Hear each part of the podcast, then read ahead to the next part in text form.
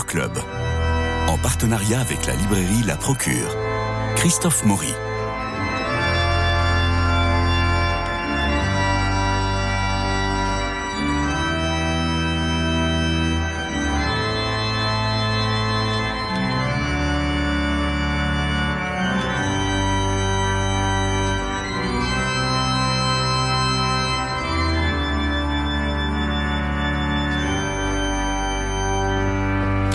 Avec Jean-François Rode, euh, je reçois aujourd'hui Tanguy Cavalin pour ce livre qui fait beaucoup de bruit, Les Dominicains face au scandale des frères Philippe, et c'est aux, éditions du CERF. Tanguy Cavalin, vous êtes agrégé d'histoire, vous êtes diplômé de Sciences Po, vous avez beaucoup travaillé sur les prêtres ouvriers, donc vous connaissez bien ces années 50.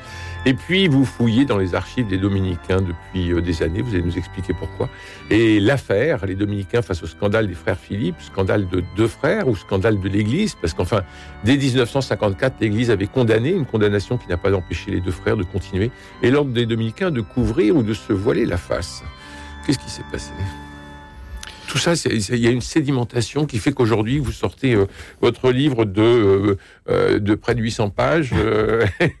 oui, effectivement, c'est un livre qui peut apparaître comme imposant, mais il, fallait, ce nombre de pages pour expliquer ce qui n'avait pas été vu depuis des décennies. Donc, alors je pense que l'important, c'est de rappeler que cet ouvrage est, issu d'une commande du provincial des Dominicains, qui a voulu quelqu'un qui était euh, indépendant de l'ordre, qui avait une relation d'indépendance que, j'ai entretenue euh, soigneusement, pour, pour faire, pour, éclaircir, pour faire la, la, vérité, on va dire, sur, sur cette affaire des frères Philippe qui, qui est arrivée dans les médias à la fin des années 2010, entre, je dirais, le documentaire sur Arte sur les religieux abusés et puis euh, les interventions de, de, l'Arche sur Jean Vanier au début des, de 2020, début 2020, et ma, ma lettre de mission date de, de ce moment d'ailleurs. Donc on attend qu'ils aient été décédés pour, euh, pour ouvrir les dossiers. alors, que, alors que tout le monde le savait. J'ai un peu cette impression. Non, tout le monde ne savait pas, justement. Et c'est ça la, difficulté. C'est pour ça que, l'enquête doit être approfondie. C'est tout le monde ne sait pas parce que beaucoup ne savent pas voir. Et c'est un élément essentiel de cette enquête. La question qui se pose, c'est comment, euh, effectivement, ces deux frères et puis euh, tout un environnement autour d'eux ont pu. Euh, si je puis dire, prospérer dans l'institution ecclésiale pendant des décennies euh, sans que l'on sache. C'est-à-dire qu'à la fois, on a à chaque fois euh, des, des, initiés, pour reprendre des termes qui, sont, qui sont utilisés, et en, et en, même temps, on a autour de ces, de ces initiés et autour de ces premiers cercles des, des individus qui peuvent être dans des positions euh, hiérarchiques et qui du coup vont les soutenir pendant, pendant des décennies. Et Donc, il y a une forme de secte à l'intérieur du dogme. Alors, oui, si ce n'est que. C'est ça qui est terrible, je trouve. Alors, il y a quelque chose de terrible qui est qui est qui s'exprime sous, sous, ce mode-là. Moi, je suis un peu réticent sur le terme de, de la secte. Je préfère utiliser celui de société secrète. Euh, on a une capacité chez les frères Philippe pendant des décennies, et c'est une histoire dont vraiment il faut il faut, comprendre qu'elle s'inscrit dans une très longue durée. C'est ça qui est fou. C'est ça qui est fou. Une durée qui est, euh, je dirais, à peu près 150 ans. En tout cas, moi, je la fais remonter sur à peu près 150 ans. Ça ne veut pas dire que ça dure depuis 150 ans, mhm. mais que les, prémices, la, la, matrice qui a permis euh, à un moment donné à ce que les frères Philippe puissent agir tels qu'ils ont agi, il faut la faire remonter à la fin du 19e siècle. Et à partir de là, on voit deux frères qui vont constamment savoir se positionner, se repositionner, parce que l'Église ne laisse pas faire. Il ne faut pas croire qu'on aurait une institution qui serait euh, qui, ne, qui ne ferait rien.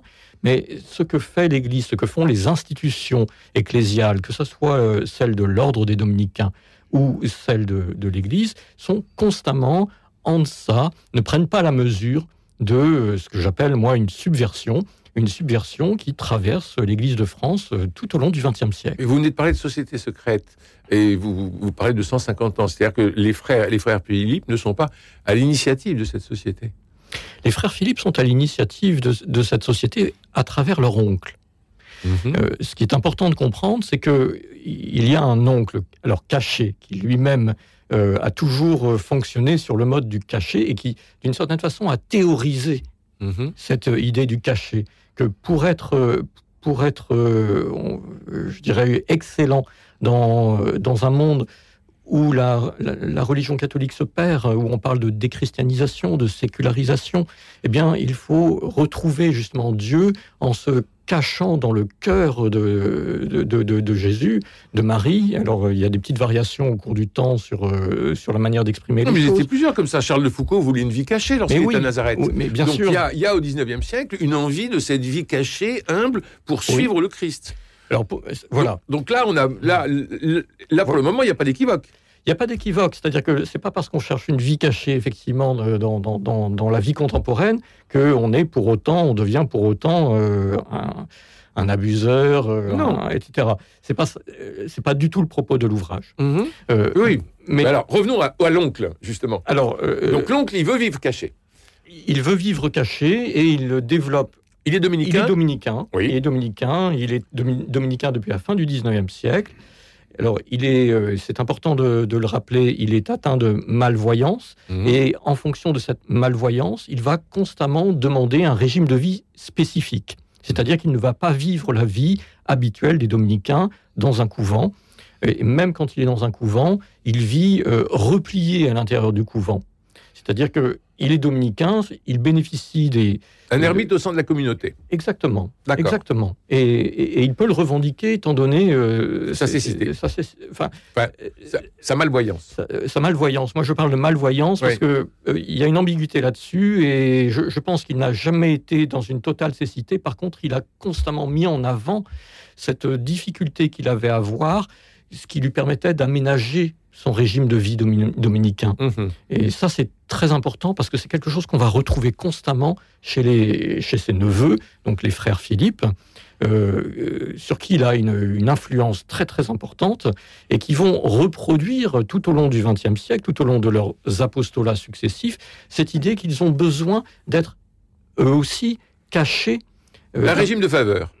Enfin, un régime un régime différent de, de l'idée que l'on peut se faire d'un dominicain qui vit dans un couvent, qui suit une règle. Et le patron des dominicains accepte alors, euh, il, y a, il y a effectivement une, succession de, euh, de, d'acceptation de, comme on appelle euh, dans, dans l'ordre des dominicains, de dispenses, mmh. hein, qui sont de toute façon relativement fréquentes dans l'ordre des dominicains, puisque en raison de la vocation propre de l'ordre des dominicains, qui est la prédication, euh, la vie conventuelle est euh, on va dire, mitigée par euh, des dispenses qui mhm. permettent justement, au nom de l'apostolat, au nom de la prédication, de, d'aller prêcher. d'aller prêcher et du coup de, disposer d'un mode de vie qui n'est pas tout à fait qui n'est pas tout à fait celui qu'on imagine quand on parle d'un moine. Bien sûr. Et les dominicains ne sont pas des moines. Non. Mhm. Voilà. Jean-François vous avez quelque chose à bah, je vais euh, revenir un tout petit peu sur le fait que c'est une demande de l'ordre dominicain qui a euh, fait cette enquête. Qu'on entend déjà maintenant un certain nombre de critiques hein, autour de ce livre en disant bon, ah, peut-être qu'on en a assez parlé, euh, assez. tirons un peu quand même un peu l'échelle sur ces. Mettons un voile pudique sur tout ce qui s'est passé. Ouais, première vente à la procure quand même. Hein. Bah, actuellement, en tout cas, le livre. Oui. Mais précisément, je crois que c'est important de souligner que c'est la volonté de l'ordre dominicain euh, de faire la vérité, la vérité d'ailleurs la devise de l'ordre dominicain. Alors il ne s'agit pas de d'étaler les turpitudes, mm. il s'agit de comprendre euh, comment elles, ont, elles se sont produites, sur quel fondement elles ont. oui, c'est l'objet. C'est vraiment l'objet du livre. Et le mm. livre est très passionnant parce qu'il est justement tout à fait en dehors de cette perspective et qu'il montre comment que les rouages un peu de, la, de, la, de la constitution de cette société secrète ou de, la subversion dont vous parliez. Alors il y a des veilleurs, il y a des, il y a des donneurs d'alerte, comme on dit aujourd'hui. Il y a Jacques Maritain qui dit euh, euh, le démon c'est c'est c'est euh, c'est fourvoyé là-dedans. Enfin, il y a des il y a, il y a des voix à ce moment-là qui disent attention. Il y a quelques voix. Maritain est très lucide quand il reçoit des, les premières informations. Donc on est au tout début des années 1950 mais moi, je préférerais mettre en avant les femmes qui mettent, euh, qui justement sonnent l'alerte. Oui, mais on ne les croit pas, les femmes. On, euh, parle d'hystérie féminine à un moment donné. Non, non, Les, alors, la, première, il faut la nommer, euh, c'est Madeleine Guérou. Elle joue un rôle essentiel. C'est elle qui, d'abord, va se tourner justement vers le réseau mariténien qui est autour de ce cercle, ce centre spirituel de l'eau vive qu'anime euh, Thomas Philippe, près, près du Saulchoir. On est au bord de la Seine, à Soisy-sur-Seine. Et euh, la première qui véritablement euh, donne l'alerte et de manière insistante pendant des mois et des mois, c'est cette femme, Madeleine Guéroux, qui refuse les, les, pratiques que cherche à lui imposer Thomas Philippe et qui se tourne d'abord parce qu'elle elle, est très éloignée de l'idée de faire un scandale. Au contraire, mhm. elle veut sauver Thomas Philippe et elle veut sauver l'eau vive. Et pour ça, arrêter ce qu'elle perçoit immédiatement avec sa culture euh, ecclésiastique. Euh, c'est quelqu'un qui a, qui a, fait un essai de vie religieuse, qui, qui n'est pas démuni théologiquement, et qui va euh, très rapidement dénoncer le, côté, ce qu'elle perçoit, elle, comme un côté hérétique, d'abord auprès des, des, Marithéniens, qui sont autour du, centre de, de l'eau vive et qui en sont proches. Et puis, elle a une certaine déception. Et c'est pour ça que je, je, pense que Maritain, à la fois, est très lucide immédiatement, mais, euh, prudent. Est, très prudent et, et, et se dit euh, c'est pas à moi d'intervenir. Et il va et il va y avoir, et il va y avoir là euh, un premier élément qui, à mon avis, est dommageable. On a quasiment un an entre le moment où, je veux dire, les marithéniens, qu'ils soient d'ailleurs laïcs ou dominicains, apprennent les, les, nouvelles, puisque Madeleine Guérou se confie d'abord à eux. Elle ne veut pas se confier à la province des Dominicains parce qu'elle sait que la province des Dominicains n'est pas tout à fait favorable à ce centre de l'eau vive. Donc elle attend, elle veut faire ça, je dirais, en famille. Mmh. Bon.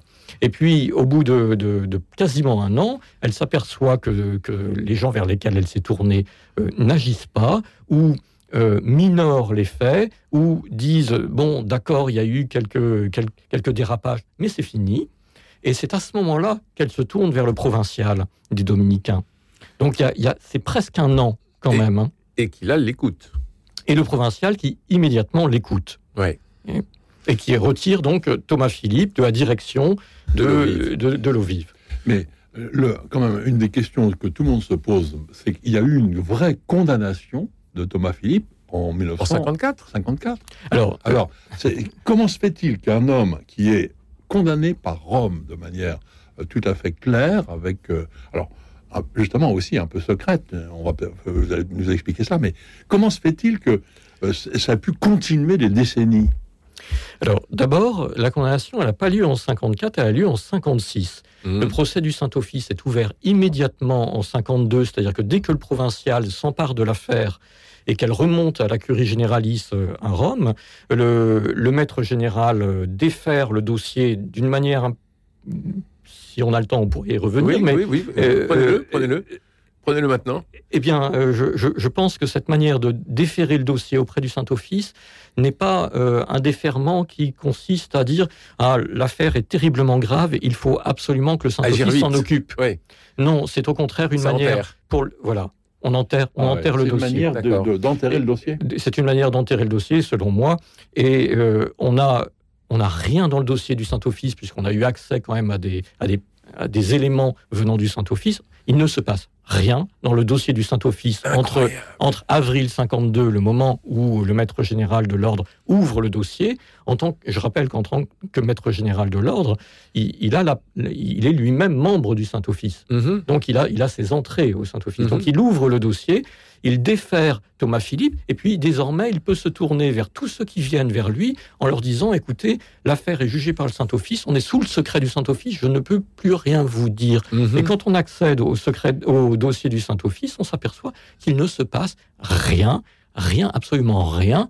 On a deux, trois dossiers des médecins qui soutiennent Thomas Philippe, qui euh, de temps en temps disent euh, bon, euh, arrêtez de le persécuter, entre 1952 et la fin 1955. Il ne se passe rien pendant ce temps-là. Et c'est au moment où le dossier va être, va être va littéralement s'enliser, qu'on s'achemine vers un non-lieu, qu'il se passe euh, un phénomène qui peut apparaître comme tout à fait étonnant, certains diront providentiel, une déposition d'un frère dominicain qui vient à Rome euh, et qui dénonce beaucoup plus lourdement encore que les femmes, les, premières femmes qui mmh. avaient effectué la dénonciation le font. et cette dénonciation est tellement forte que le commissaire du Saint-Office à cette époque-là, Paul Philippe, dominicain, mhm. a mis... Qui a le même nom, mais qui n'a pas... Euh, voilà, homonyme. Euh, qui a le même nom, mais qui n'est pas de la famille, qui n'est pas de la famille, mais qui est un ami très proche de Thomas Philippe, des Philippe, et très proche idéologiquement, et ça c'est important, de, des Philippe, va, va, va, relancer, va relancer l'affaire sur la base de cette déposition incroyable où sont, il est fait état d'actes de, sexuels qui, qui défient l'entendement. Idéologiquement, vous venez de dire ce mot. Quelle est cette idéologie des frères Philippe Alors l'idéologie des frères Philippe, euh, elle est à la fois simple à, énoncer et compliquée dans le détail. Elle est simple à énoncer. Ça part d'une peinture euh, qui est d'une fresque qui est à la Trinité des Monts. Dit-on. Bon, qui est très belle d'ailleurs, euh, qui est au premier étage, que j'aime beaucoup. Alors ça, ça c'est ce que raconte Thomas Philippe. Et il l'a raconté à plusieurs reprises auprès des femmes euh, avec euh, lesquelles il avait des relations euh, sexuelles hein, dans les années 1940 et début des années 1950. Et puis, il va le ressortir devant le commissaire du Saint-Office lors de l'enquête. Mm-hmm. Sur le moment, au moment où lui date les événements, 1938. À ce moment-là, il est, il est professeur à l'Angelicum, qui est le, collège des dominicains à Rome. Et sur le moment, euh, on, dispose d'une correspondance de sa part avec, euh, avec une mystique, une mystique de, de, Gand, euh, qui est Hélène Clays, que mystique cachée, hein, que mhm. personne ne connaît. Euh, à part euh, lui, son oncle et euh, deux, trois autres personnes. Et sur le moment, dans cette correspondance, il n'est fait état d'aucune révélation à elle à qui il dit tout, en particulier dans une relation où elle lui parle au nom de la Vierge. Mmh. Or, la révélation qu'il a, il, la place comme une révélation privée de la Vierge à son égard concernant la possibilité de, de, de jouissance sexuelle. Et euh, donc moi, je, l'exaltation du corps, on va dire. Euh, on peut, euh, on, peut le dire comme on veut, mais on, non, mais dans leur idéologie, c'est ça. Mais dans leur idéologie, il y a quelque chose qu'ils sentent de l'époque où le rapport au corps, dans les sensibilités, mais plus généralement dans l'Église et au-delà de, l'Église, il y a quelque chose qui est en train de changer dans le rapport au corps et dans, les, dans le rapport aux sensibilités. Et d'une certaine façon, ça, ils le sentent. Mhm. Alors, mais, mais j'insiste là-dessus, moi je suis très prudent par rapport à cette fameuse révélation oui. qui n'est. Alors revenons sur l'idéologie. Qui n'est arrivée qu'à posteriori. Si on devait prendre trois, trois, trois, grandes lignes de cette idéologie qui, euh, euh, qui est secrète et qui euh, va durer des décennies au sein même de l'Église. Elle n'est elle est pas secrète, parce que justement, la force des frères Philippe, c'est d'être apparus toute leur vie comme des représentants parfaits de l'orthodoxie Mhm. Et on, ne comprend pas la durée de leur subversion si on ne comprend pas qu'ils sont apparus aux yeux de, on va dire des, tenants, des, gardiens de l'orthodoxie à Rome, en particulier d'un autre dominicain, et c'est une affaire euh, où on ne cesse de retrouver des, dominicains, si on ne comprend pas qu'il y a ce dominicain qu'on appelle Garrigou Lagrange, qui est, célèbre, qui est un, personnage célèbre, et qui promeut Thomas Philippe, c'est lui qui le fait venir euh, à Rome en 1936 et qui lui confie en 1942, lorsque euh, le Saint-Office décide de reprendre en main le couvent d'études du Saulchoir, et que lui, Grégou Lagrange, du fait de la guerre, ne peut pas passer la ligne de démarcation, c'est à Thomas Philippe qu'il confie la mission, la délégation, pour aller reprendre en main le, le Saulchoir. Donc, à ce moment-là, Thomas Philippe, c'est l'incarnation de l'orthodoxie romaine, c'est l'incarnation de l'orthodoxie du Saint-Office. Je trouve que votre, livre souligne quelque chose que il y a eu aussi beaucoup, en fait, une, vraie. Euh, ça, rentre dans les querelles théologiques et, un peu les querelles d'orientation fondamentale qui ont lieu dans l'Église à ce moment-là, euh, par rapport à la nouvelle théologie aussi, les Jésus de Fourvière, etc. Non? Tout à fait. Tout à fait. Et la capacité des, frères Philippe, justement, à se mouvoir dans ces, dans ces, dans ces luttes d'influence, qui sont donc largement euh, euh, impulsées depuis, depuis Rome euh, par quelqu'un comme Garrigou Lagrange et quelques autres hommes qu'on va retrouver constamment dans cette histoire, qui sont quasiment tous dominicains. Il y a quelque chose d'extrêmement tragique. On est quasiment dans une tragédie grecque avec cette histoire. Absolument. Ce sont des luttes entre, entre frères dominicains. Mm. Simplement, certains d'entre eux sont parvenus à obtenir, et c'est lié à la centralité, c'est pour ça que le fait que ça, soit, ça se passe chez les dominicains, euh, c'est pas un hasard. Les dominicains disposent de, positions qui sont des positions euh, aucun autre ordre religieux ne dispose des mêmes à Rome.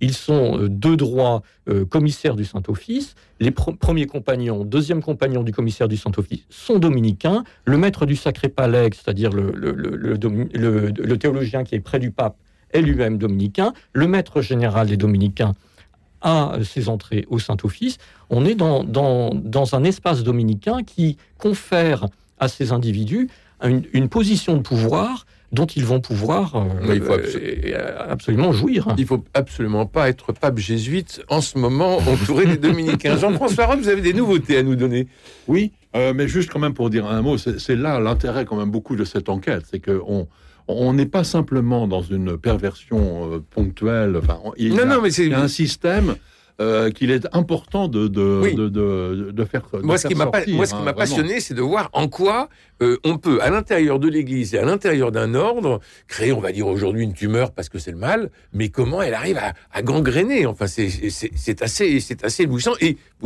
je pensais sur quelques décennies, mais vous venez de confirmer depuis la fin du 19e siècle. Jean-François, vous avez des nouveautés. Oui, mais juste quand même aussi dire qu'il y a un deuxième, une deuxième enquête qu'il faut souligner, parce qu'il y a l'enquête qui est faite sur la demande de l'ordre dominicain, c'est votre livre, l'affaire, et il y a aussi parallèlement euh, une enquête que l'Arche a demandée. Sur Jean et, c'est, euh, et je crois que vous avez euh, bien fait en sorte que de, ne pas piétiner un peu les, les plates-bandes des uns les autres. il y a vraiment une autre enquête? Comment, comment vous avez articulé les deux choses?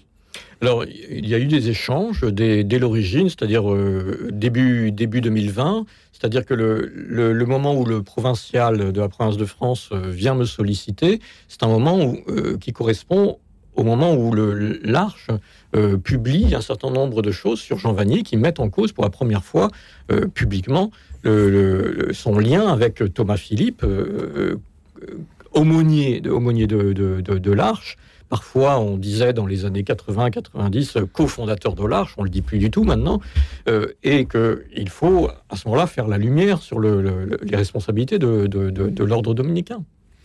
Alors, dans les nouveautés, je signale une chose tout à fait intéressante, tout à fait importante, c'est La vie de Jésus par Andrea Tornielli, euh, au CERF aussi.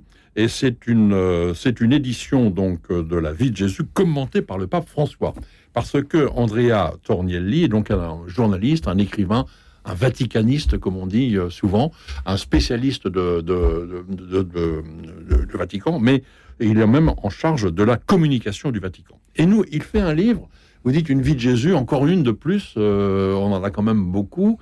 Oui, mais là, elle est très spéciale et, tout à fait intéressante, et c'est, je crois, pour ça que le pape euh, François la recommande il se met un peu dans la ligne d'Ignace de Loyola, justement, hmm. pour euh, reconstituer, imaginer et, la scène évangélique. vous savez, dans, les exercices, Ignace propose de prier hmm. en commençant par se mettre, se rendre présent à la scène évangélique. Imaginez Qui suis-je devant la crèche Imaginez les personnages, et y, compris comment ils sont habillés, comment ils parlent, etc. Dans quel lieu ils sont, de façon à ce que petit à petit le, Christ se rende présent à nous. Et donc là, il ne raconte pas, il fait pas un, comment dire, une une historique, euh, une vie historique de Jésus en, montant les preuves de l'historicité mmh, mmh. des évangiles. Il, il se met dans les grandes scènes de l'Évangile, il les raconte, il les décrit et il, il les fait entendre comme euh, euh, donc une rencontre personnelle du Christ. Et il permet de nous les faire goûter. Et donc c'est très original comme, euh, comme démarche et c'est vraiment l'accent qui est mis sur la rencontre de la personne de Jésus. Merci beaucoup. La vie de Jésus d'Andrea Tornielli aux éditions du Cerf, commenté par le pape François. Un autre, vous oui, avez un autre de sœur Pascal Dominique, toujours au CERF. Ça s'appelle Divine Liberté. Euh, là, ce sont des méditations très euh, d'une écriture magnifique. C'est peut-être ça qu'il faut souligner d'emblée. Je dis simplement que ce livre-là est recommandé, tenez-vous bien, par Amélie Nothomb, qui nous dit ceci. pour Pascal Dominique parle de Jésus comme si elle le connaissait. Et c'est la vérité, elle le connaît. Pour qui a comme moi le privilège de correspondre avec elle, cela ne fait aucun doute. Pascal Dominique et Jésus sont amis. Il faut dire qu'Amélie Nothomb avait écrit un merveilleux roman qui s'appelait Soif et qui, euh, et qui relatait euh, la passion Ça du peut Christ. être un bon petit livre d'accompagnement du carême qui va bientôt commencer. On va en parler Parce la semaine prochaine. une belle. euh, Le générique, belle- le générique est là. Il me reste à remercier Jean-Paul Lérine pour la réalisation, Philippe Alpeuch pour le générique, François Dieudonné pour l'organisation des studios, Paul-Marie Picard pour la diffusion sur les réseaux sociaux afin que vous puissiez réécouter cet entretien et le diffuser. Nous nous retrouvons demain pour évoquer Madame Ming, ce formidable spectacle de Xavier Lemaire d'après Eric Emmanuel Schmitt au théâtre Rive Gauche. Mais ça, c'est demain. Alors bonne journée. Attention, il fait froid. Prenez soin de vous. Je vous embrasse.